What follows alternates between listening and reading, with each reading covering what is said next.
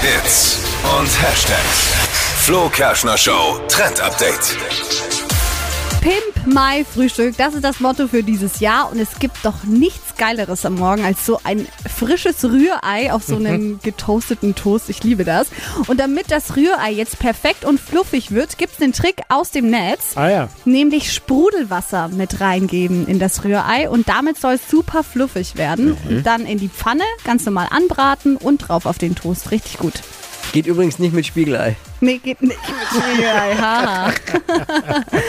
Oh Mann, einen persönlichen Tipp habe ich noch für euch. Ähm, noch Oh. dazu ein bisschen Milch. So einen kleinen Schuss Milch. Schmeckt richtig gut. Aber was jetzt? Milch, Mineralwasser, ich will ja was Beides. zu essen, nichts zu trinken. Beides. Bin eh Typ, ich bin eh Typ, wenn überhaupt, dann Spiegelei. Echt? War kein Rührei. Nee, ich bin schon Rührei.